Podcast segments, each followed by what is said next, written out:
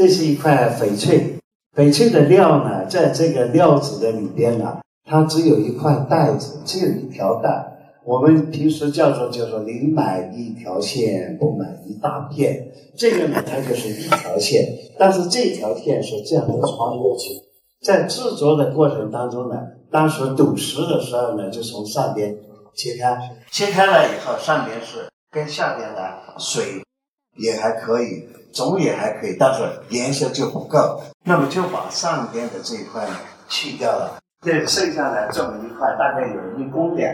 这件东西的话，料拿来给我看了以后呢，呃，那个那个做的人呢，这个设计师的意思说，我们要把这片切下来，把这片切下来呢，做个什么东西呢？做一个挂件，这样子的话，就设计出来的这个挂件就很漂亮。他认为，那么这件东西呢，我看完了以后呢，我就给他建议，最好。利用这个最好的颜料，因为它这个是呃水绿、水杨绿，颜色很很漂亮。它是那个弄冰种到玻璃种的这个料子。那么下边呢，这个如果去掉以后就非常可惜。我说你是不是在设计三个图案？三个图案尽量第一个按你的要求来设计，第二个呢？你把这两件东西的下面的这两块呃料子呢，也尽量的利用上了。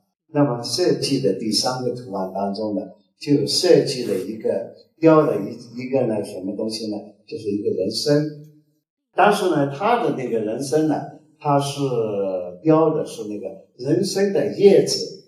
那么我又给他一个建议呢，你是不是把这个人参的？四片叶子当中，把最艳的这片雕成一个，也是像个叶子，但是呢，雕成一个如意的形状。那么下面是三四个如意，你看，那么就是人生如意，事事如意，这不是就有啊？如意人生，人生如意，事事如意。一件东西呢，就有两个呃吉祥用语在里边。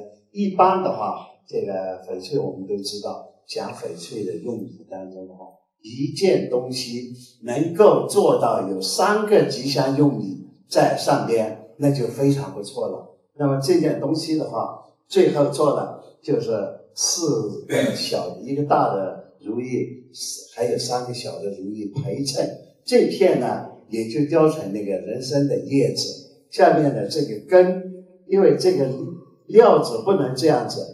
完了以后不能再直了，因为再直了以后它没有那么亮，就把这个根须呢给它往取过来，取过来以后呢，把这个须须雕上。这个这件人参如意呢，作为了一件成品，完了以后呢，我个人认为非常漂亮，就把它收藏起。那么这个呢，我今天的一个题目呢，就是习料，尽量的利用翡翠本身的料子，在人为的这个工。因为人的工是，呃，中水色，它是天然的，而人的工呢是天人合一里边的人的这个作用，人的作用是可以改变的，可以增加的。料子天然的料子是不可能变动的，你不可能说下面再绿就好了，哪里再怎么样，我们不能说这样的话。有时候我们经常会说这个话，哎呀，这块东西再大一点就好了。它大不了，再或者说再绿一点就好了，它绿不了，它就这个样子。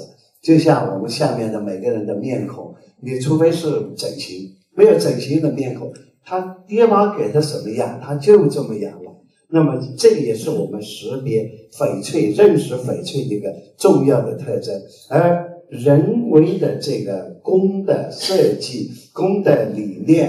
我们的这个对衣文化的认识，或者衣文化在上面附加在上面的附加值，就可以改变这块翡翠的那个特点，或者改变它的性质。这样的话，它就有更大的升值的空间。